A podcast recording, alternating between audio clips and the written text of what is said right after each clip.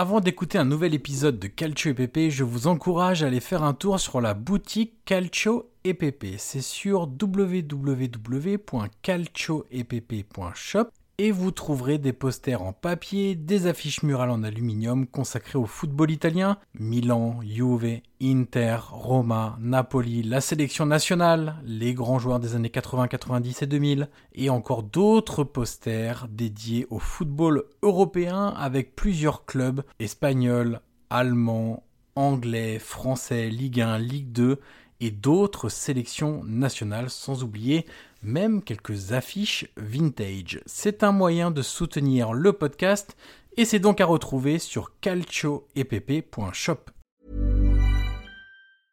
Hiring for your small business? If you're not looking for professionals on LinkedIn, you're looking in the wrong place. That's like looking for your car keys in a fish tank.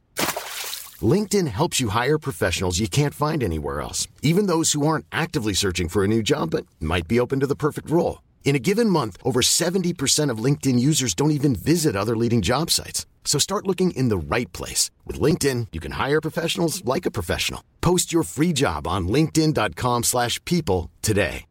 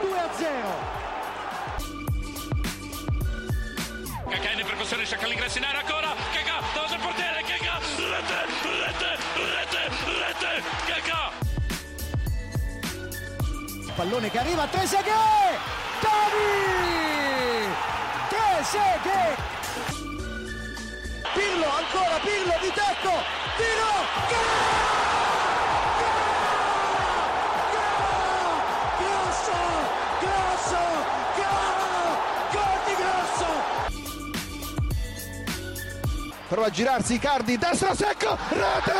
Rete! Proprio lui, il capitano, fa esplodere San Siro! Avanti Cavani, avanti Matador, avanti Matador! Sei tutti noi Matador! Ci prova con il testo! Si gonfia la rete! Si gonfia la rete! Si gonfia la rete! Matador! Bonjour à toutes et à tous et bienvenue sur un nouvel épisode du podcast Calcio EPP, le podcast 100% foot italien qui vous accompagne même pendant l'été, mon cher Guillaume Maillard Pacini. Salut Guillaume. Salut Johan, bonjour à tous, bonjour à tous.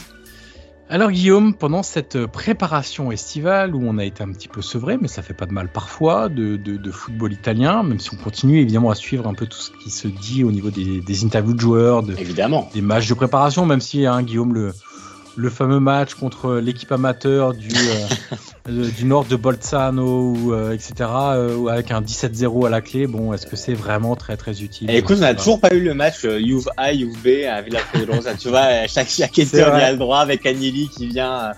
Euh, même Elkan qui vient Elkan, aussi, ouais, aussi. ouais, Elkan qui venait. alors, ouais, c'est vrai que c'est un peu le, le classique de l'été où voilà, c'est c'est ce qu'on aime aussi en foot italien, c'est ce que chaque été t'as quand même le. Et là tu vois et... le le quintuplé de ton attaquant, tu dis oh, il va faire une saison incroyable.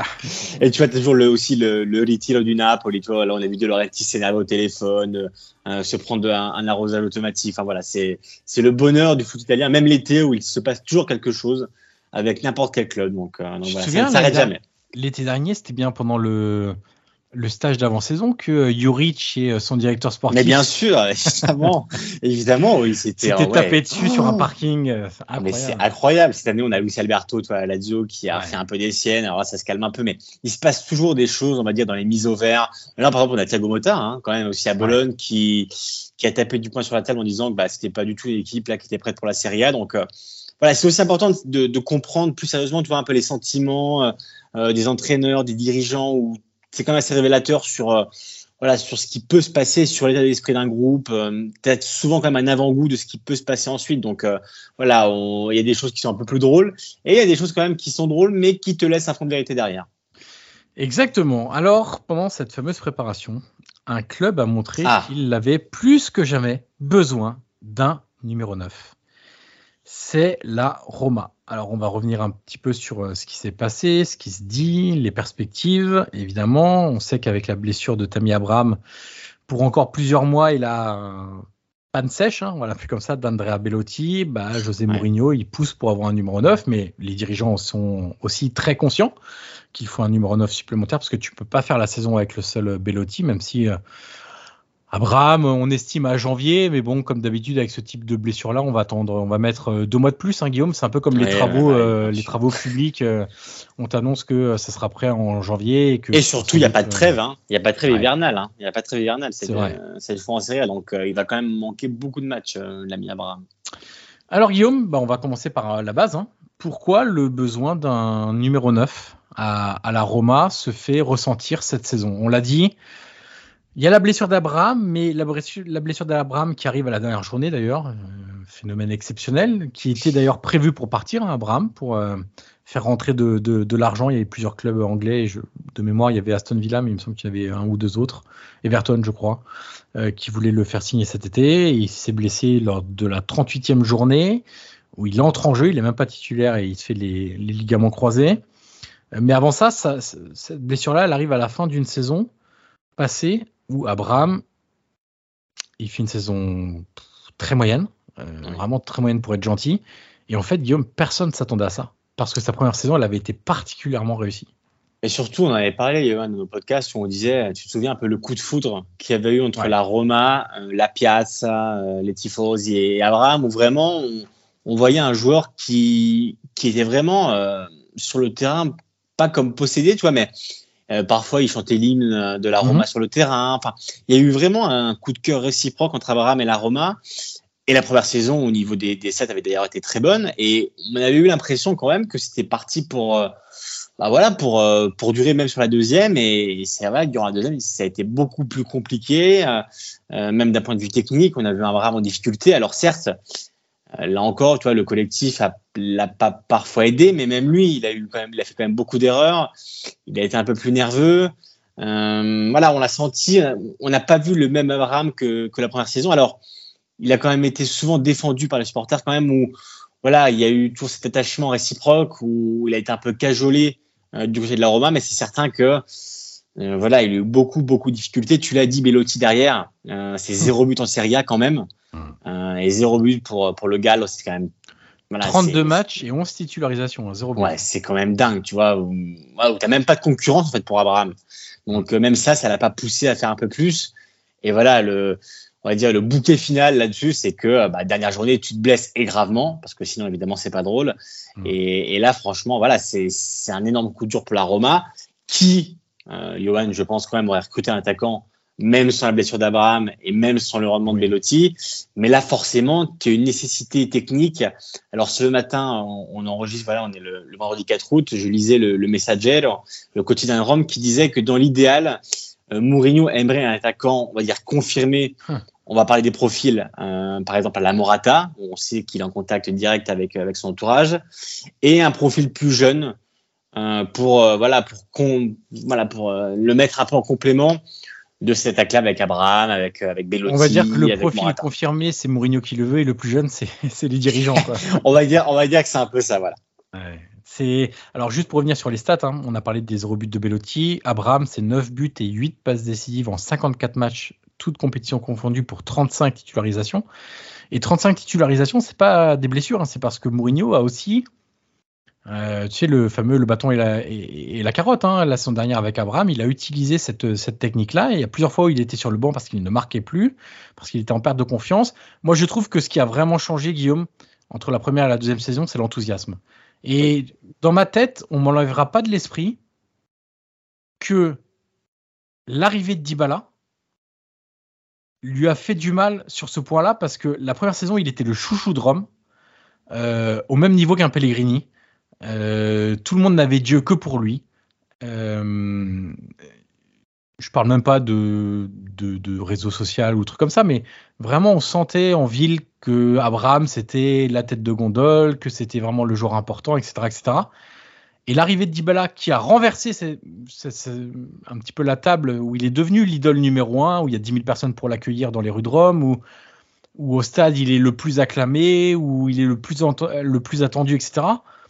Euh, la présentation des joueurs l'année dernière au stade olympique de Rome, euh, moi, par exemple pour Wijnaldum et pour, euh, et pour Dybala, il y a plus de bruit, de, d'applaudissements, etc. que pour Abraham. Et je, je, me demande si ça n'a pas joué aussi un petit peu sur, sur son enthousiasme dans la saison. Et j'ai senti en fait très rapidement en début de saison, alors ça peut être totalement lié à autre chose, hein, mais on m'enlèvera pas de l'esprit quand même que ça a joué un petit peu sur passer du, du chouchou à un joueur normal, c'est peut-être un déclassement euh, émotionnel et affectif qu'il a peut-être eu du mal à gérer aussi. C'est intéressant comme, euh, comme, comme, réflexion parce que c'est vrai que Dybala a vraiment euh, comment dire tout, tout pris pour lui. Il a pris la lumière, il a pris, il a pris l'amour des supporters, les maillots. il y a beaucoup beaucoup de Dybala partout. Mm. Et encore aujourd'hui, tu vois quand la Roma gagne, c'est vraiment Dybala qui cristallise l'attention de tout le monde parce que évidemment, un transfert à l'époque était inattendu. Euh, et, c'est vrai qu'il a pris un peu cette lumière-là. J'ai envie de dire assez logiquement aussi, parce que voilà, c'était tellement inattendu que forcément ça, a tout catalysé. Mais et, Abraham a été un peu, alors pas délaissé, mais c'est voilà, c'était la deuxième saison déjà, donc il y avait un peu moins d'esprit de, de, surprise. Et voilà, forcément, moi je pense que ça joue, Johan, parce qu'on le sait, un joueur, euh, ce qui prime avant tout, c'est l'état d'esprit, c'est le mental, c'est dans quel état il est, c'est avant tout sur le physique. On dit toujours que c'est la tête qui fait, tourner les jambes, mais mhm.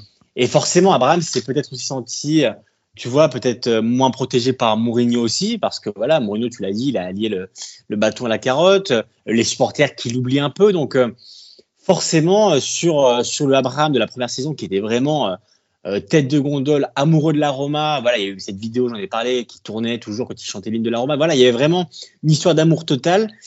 Et on va dire que dans cette, histoire d'amour-là, à deux, il y a eu Dybala qui est arrivé, qui a tout pris. Et forcément, Abraham mis un peu, entre guillemets, sur le côté.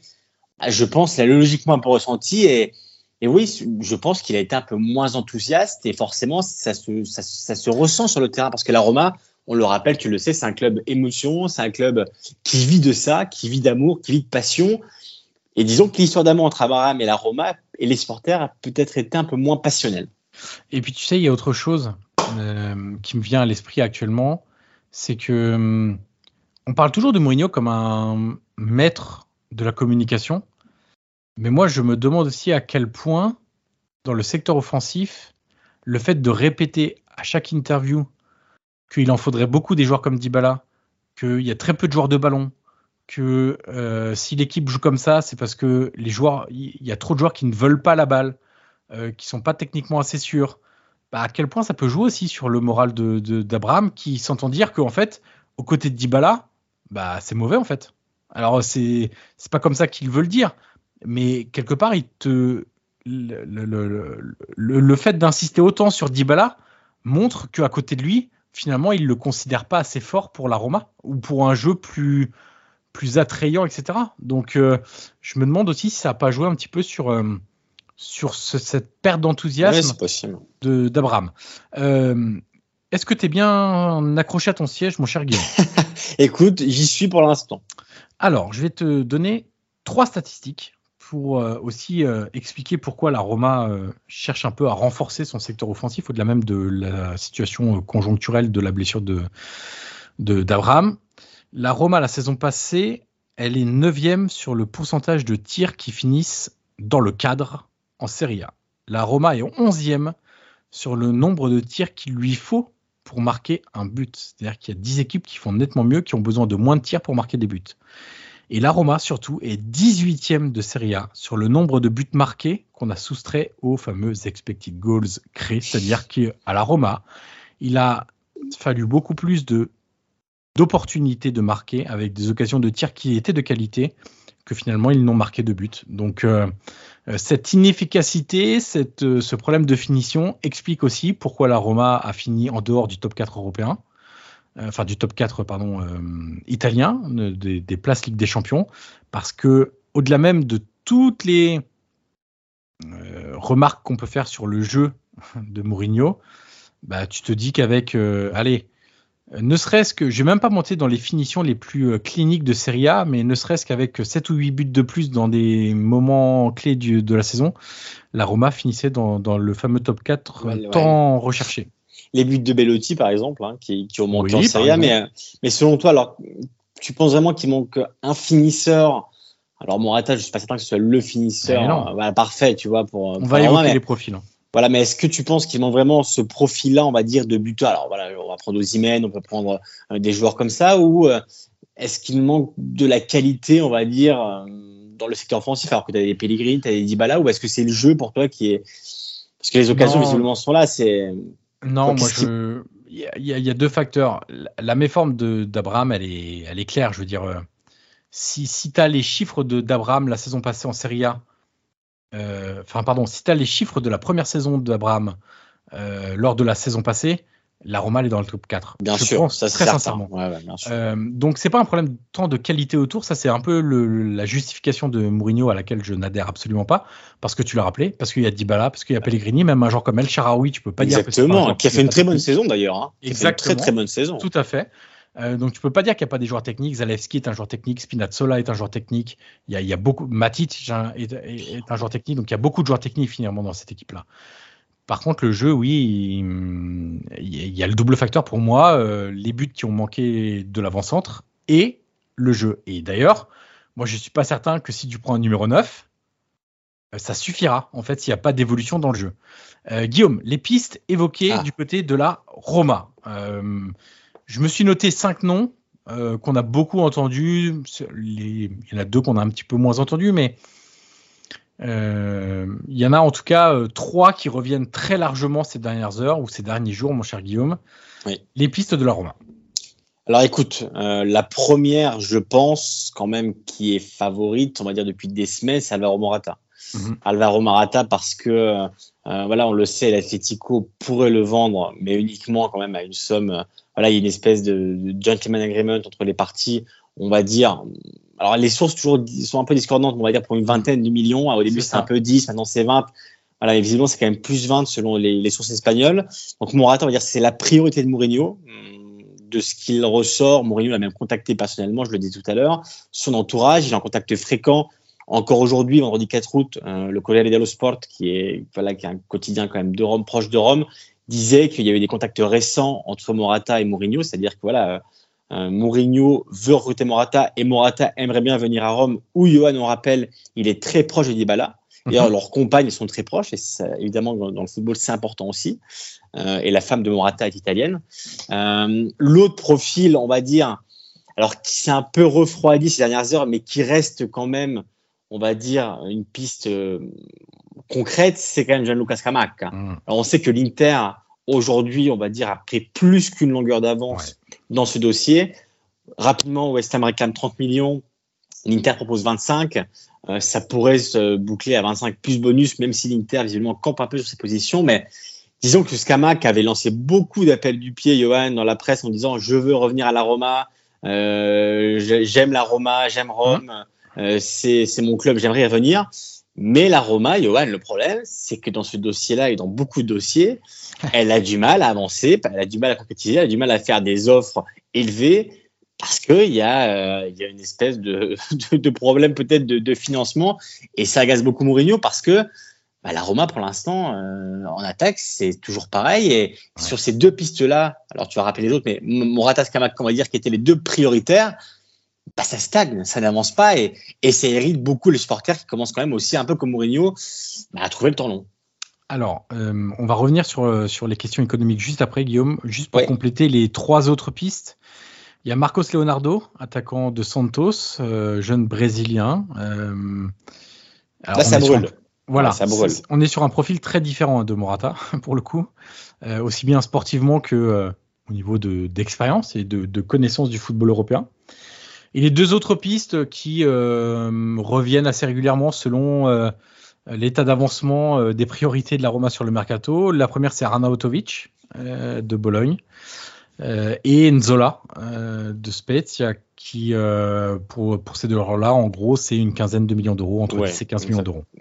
Euh, D'ailleurs, Marcos Leonardo, c'est à peu près les, mêmes montants, une quinzaine de millions d'euros, entre 15 et 20 même avec les, ce qui bloque, ouais, Ce qui est bloque pour Marcos Leonardo, visiblement, c'est les modalités de paiement. Hein. Eh oui. C'est ouais, ce qui était visiblement euh, indiqué ces dernières heures. Et pour Arnautovic, je, je, lisais ce matin dans la presse que son frère et agent a été récemment aperçu à Rome pour discuter justement avec la Roma, mais comme tu l'as dit, Bologne, comme Spezia pour Enzola, réclame, réclame quand même beaucoup d'argent pour, pour se séparer de leur attaquant. Et ils ont plutôt raison parce que c'est l'attaquant numéro un de Bologne, donc euh, finalement, déjà que, déjà que Thiago Metta commence à mettre une très très forte pression sur le Bruton ah qui n'arrive pas. si en plus si on ouais.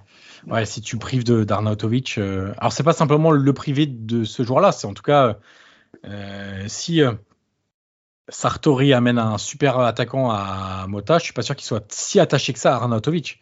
Le problème, c'est que pour le moment, il n'y en a pas. Donc, euh, lui, ça grippe à, l'Autrichien et c'est assez logique.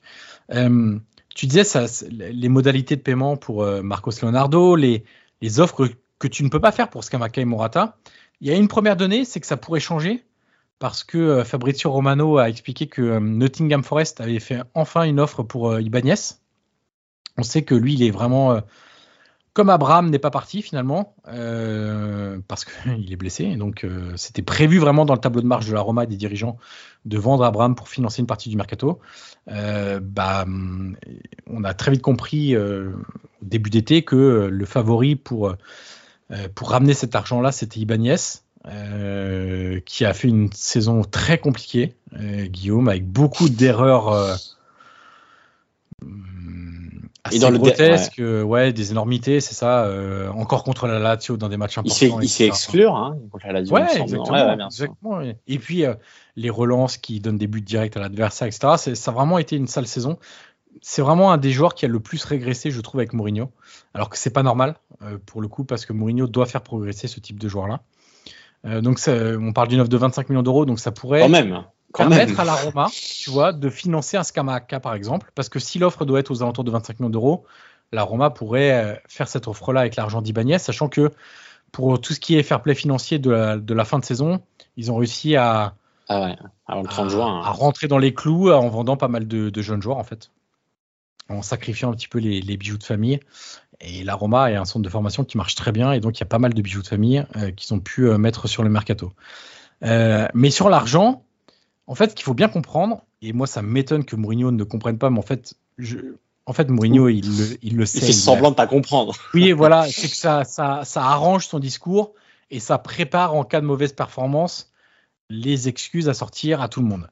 Euh, il prend un peu d'avance, on va dire. Mais en fait, c'est pas que la Roma n'a pas d'argent, parce que les gens qui suivent pas le football italien peut-être de très près ou la Roma de très près, ce qu'il faut comprendre, c'est pas que les Friedkin ne veulent pas mettre d'argent, ils, en mettent déjà beaucoup. C'est simplement que la Roma est sous un accord avec l'UEFA sur le fair play financier et qu'il y a deux contraintes fortes qu'ils exercent sur la Roma. La première, c'est sur les dépenses possibles. Euh, parce que les dépenses possibles sont contrôlées parce qu'il faut que le bilan économique à la fin de la saison donc c'était la saison euh, passée 2022, 2023, 2023, 2024 et 2024, 2025. Il faut que le déficit soit très contrôlé, mais vraiment c'est très restrictif. Et le deuxième, c'est la masse salariale. Et la masse salariale, notamment en vue de s'inscrire. Alors déjà pour le bilan financier, hein, ça, ça, joue forcément dessus, mais aussi pour inscrire les joueurs sur les listes européennes, il faut que la masse salariale de la saison 2023-2024 ne soit pas supérieure à celle de 2022-2023. C'est pour ça qu'un joueur comme Morata, même si tu as fait de la place, un joueur comme Morata qui a un salaire énorme, ça pose aussi quand même question pour l'inscrire sur les listes européennes. On sait que l'année dernière, par exemple, Guillaume, souviens-toi, en janvier, la Roma n'avait pas pu inscrire Solbakken euh, pour cette raison-là, parce que parce qu'au niveau de la masse salariale, ça ne passait pas. Donc, euh, euh, pour bien comprendre la logique économique, ce n'est pas une volonté de ne pas dépenser parce que je sais pas, les propriétaires auraient plus d'argent, ce genre de choses-là.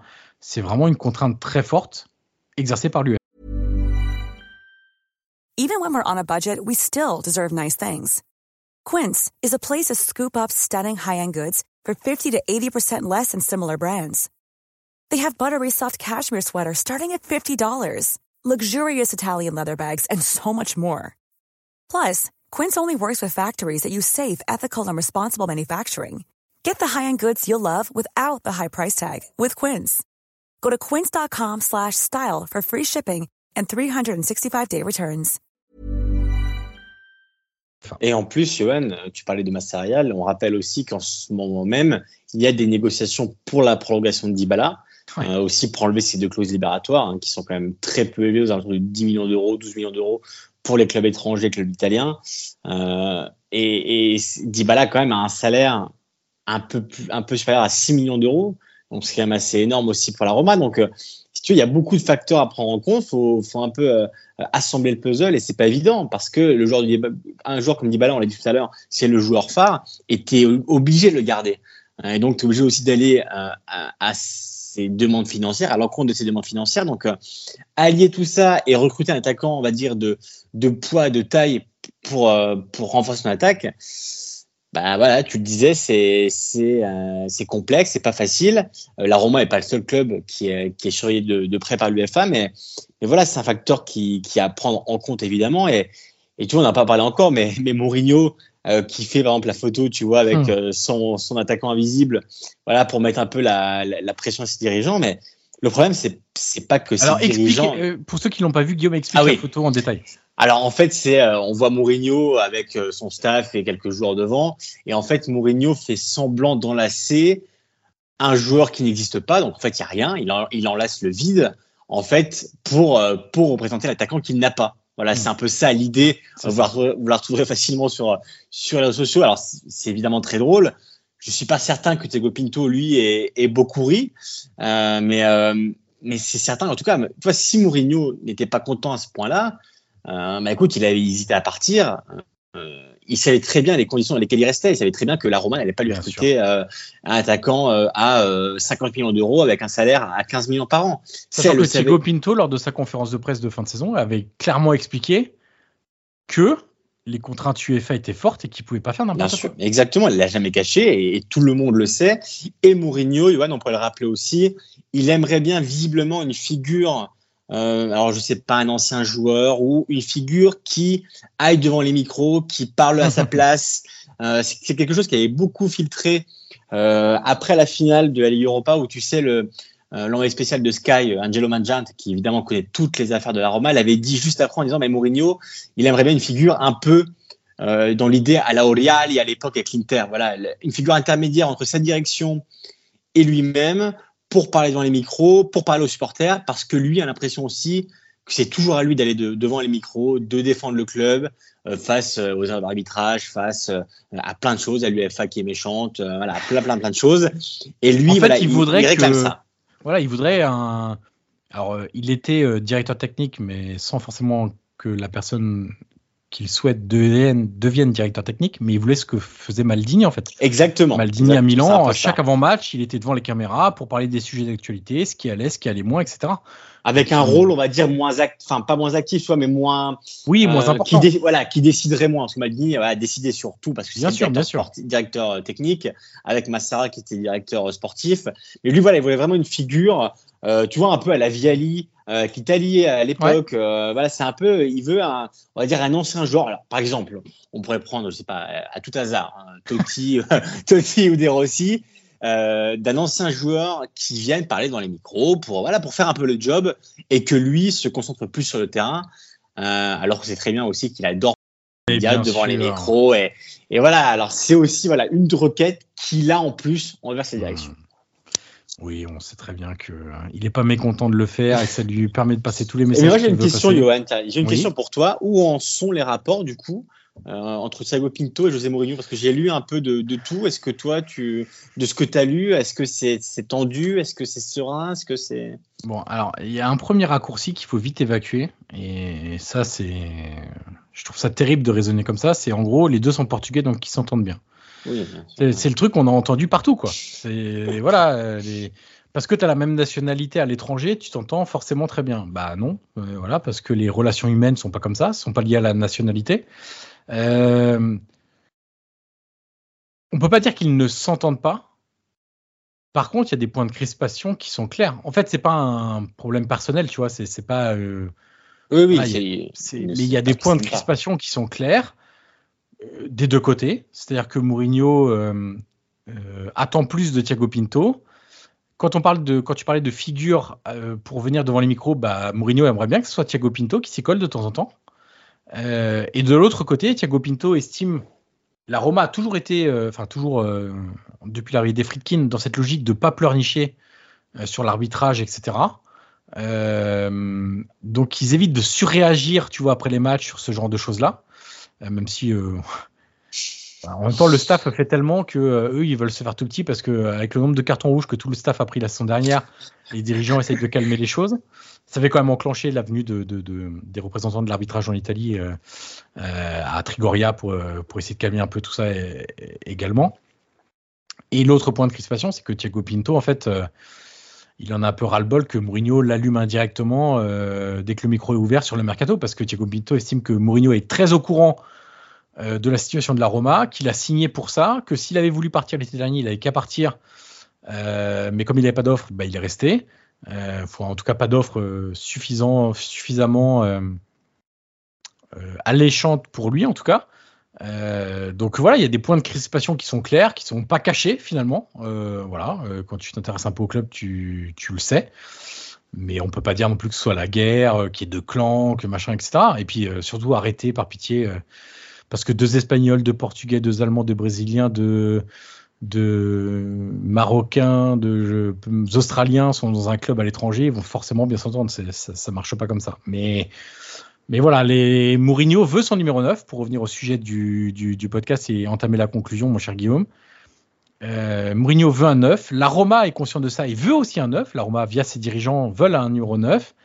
Le problème pour le moment est financier. Euh, comment réussir à dépenser de l'argent, à avoir les bonnes modalités de paiement, étaler les montants à verser, quand commencer à payer le joueur. Voilà, c'est un vrai casse-tête. Et honnêtement, hein, sans rentrer d'argent supplémentaire, je vois pas comment ils vont pouvoir résoudre ça, sauf euh, ce qui peut arriver aussi, c'est qu'en fin de mercato, bah, il y a des clubs qui craquent quoi, et qui disent bon bah allez-y. Alors pas sur Scamaca parce qu'il y a d'autres prétendants, mais sur d'autres pistes qui peuvent se, se, se, débloquer euh, courant août là, euh, les, les 25-26 jours qui restent de mercato. bah, peut-être qu'il y a des clubs qui vont se retrouver avec juste l'offre de la Roma et qui n'auront pas trop le choix en fait. Mais surtout le temps commence à presser quand même, hein, parce qu'on est début août, que le championnat, reprend le week-end du 20. Ouais, donc euh, si tu veux, il y a quand même aussi de la patience. Alors, on parle de la Roma, on parlera dans un prochain podcast de, de l'Inter aussi, tu vois, qui mhm. cherche un gardien, qui cherche un attaquant. Donc, euh, le temps commence à presser pour les clubs. Et, Mourinho, pour le coup, cette impatience-là, on peut aussi la comprendre parce que bah, il aimerait bien travailler euh, ses mécanismes, mhm. euh, voilà, travailler avec son nouvel attaquant et pour l'instant il l'a pas. Les, mécanismes offensifs, Guillaume, euh, chez c'est pour ça que j'ai tiqué un peu, j'ai tiqué un peu en le disant. Mais en tout cas, Johan, s'il y a 25 millions pour Ibanez, je pense oui, tu les prends. Quand même. Ouais. Non, tu les prends parce que ça te permettrait sans doute de faire un attaquant, plus de recruter un jeune défenseur derrière aussi, parce qu'il faudra aussi un défenseur supplémentaire. Parce que rappelons-le, dans, dans l'histoire des croisés, machin, etc., Kumbula aussi, Hein euh, donc Kumbula, et on le reverra sans doute pas euh, oui, c'est vrai, pas mal de mois. Donc il faudra aussi un défenseur euh, central supplémentaire. Mais si tu arrives à attirer 25 millions d'euros, sachant que la Roma a vendu déjà pour 40 millions d'euros, hein, c'est avec pas mal d'indésirables comme Kluivert, comme euh, Brian Reynolds, comme Carles Perez, tous ces joueurs-là qui étaient que prêtés la saison dernière ont ramené de l'argent, plus d'autres, les jeunes, Volpato, Missouri, etc., etc. Donc la Roma a vendu quand même pour 40 millions d'euros, a recruté pour zéro puisque les trois recrues majeures c'est Oussem Aouar libre, Evan Endika libre et Rasmus Christensen en prêt et Llorente d'ailleurs aussi en prêt de, Leeds. Donc euh, même s'il y a les primes à la signature, rappelons-le, etc., etc., etc. donc euh, la Roma pourrait sans doute se servir de cette manne financière là si elle arrive, parce que attention, c'est loin d'être fait. Il faudra aussi, moi j'ai une vraie interrogation, est-ce que Ibanez acceptera d'aller à, Nottingham?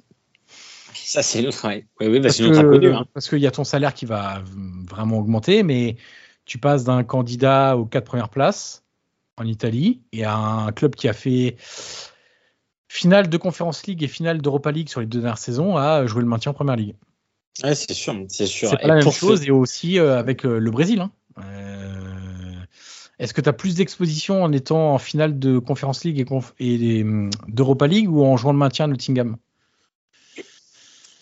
Ah, c'est évident. Bah, il y, a une perte d'ambition, il y a une perte, c'est certain que pour le joueur aussi, euh, parce que c'est sûr, c'est la Roma accepte 25 millions d'euros, ce qui pourrait être le cas, et que le défenseur dit non. Euh, C'est sûr que tu peux pas le forcer à, partir, mais ce serait un manque à gagner quasiment capital pour la Roma pour les investir sur un attaquant. Donc il y a, voilà, il y a cet, inconnu là aussi, pardon, pour, bah, pour pouvoir dépenser de, de l'argent. Et, et Thiago Pinto, déjà le fait qu'il arrive au 30 juin à rentrer dans les clous. Ouais. Alors j'ai pas envie de parler de petit miracle, mais c'était quand même une course contre la montre et il a réussi à la, gagner, donc ça n'a pas été évident. Et, sans vendre un seul gros joueur. Et, bien sûr, et sans et prolongeant même El Sharaoui, hein, parce qu'on rappelle qu'El Sharaoui est en fin de contrat, qu'il avait des propositions, qu'il a voulu rester à Rome et que la Roma euh, a réussi à trouver un accord sur le, sur, bah, dans le rush final pour, euh, pour garder El Sharaoui. On l'a dit qu'il a fait une très bonne saison l'année dernière. Mais Johan, quand même, en fin de podcast, je voulais euh, souligner, parce que tu sais que c'est l'un de mes chouchous, hier, je suis tombé sur une vidéo, alors j'ai parlé de quel match amical c'était, mais j'ai vu que Gianluca Mancini s'était énervé même en match amical, euh, où il avait enlevé son bandage à un moment et il s'était énervé après un joueur qui n'avait pas demandé grand chose. Euh, je me suis dit, mais c'est terrible comme Mancini, même en match amical, il est capable de s'énerver. Je me suis dit, mais c'est pas possible. Il est toujours énervé. C'est terrible. C'est terrible. c'est une nature et, hum, et en fait, si les différents entraîneurs avec des pédigrés très différents n'ont pas réussi à le changer, c'est que.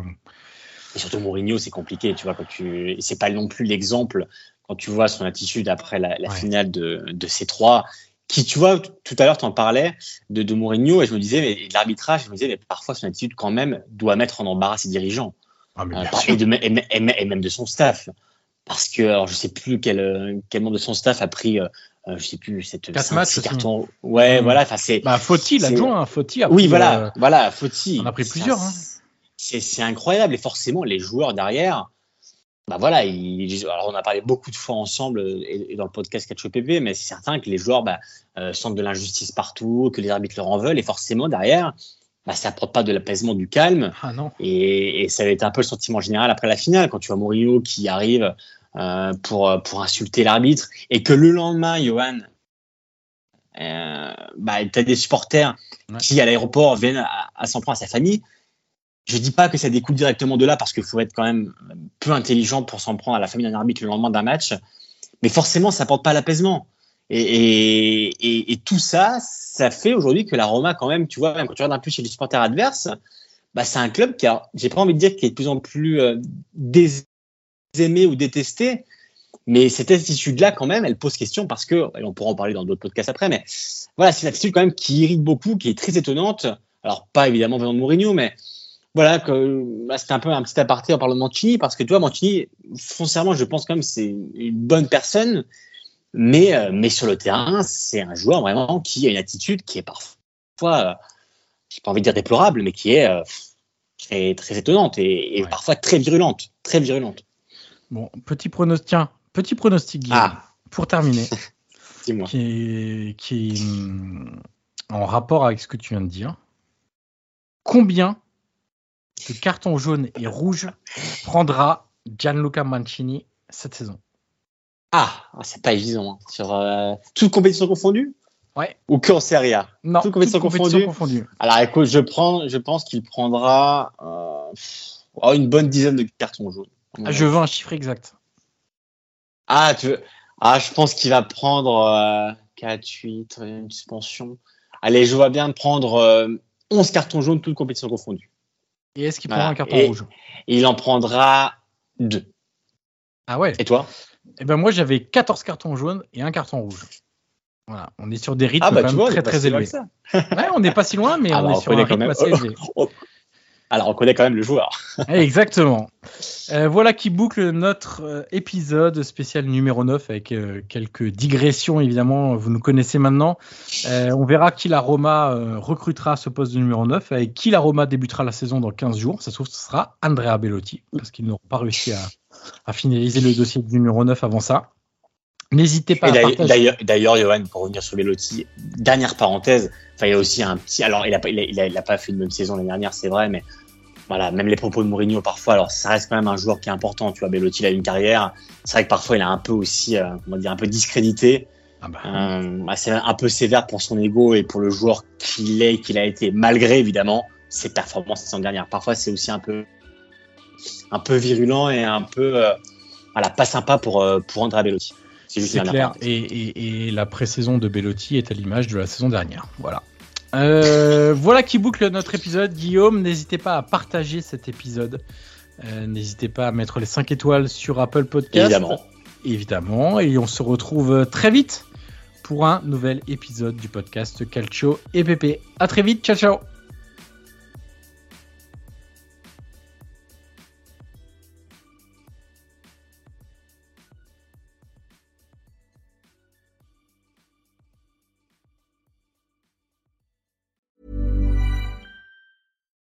When you make decisions for your company, you look for the no-brainers. And if you have a lot of mailing to do, stamps.com is the ultimate no-brainer. It streamlines your processes to make your business more efficient, which makes you less busy.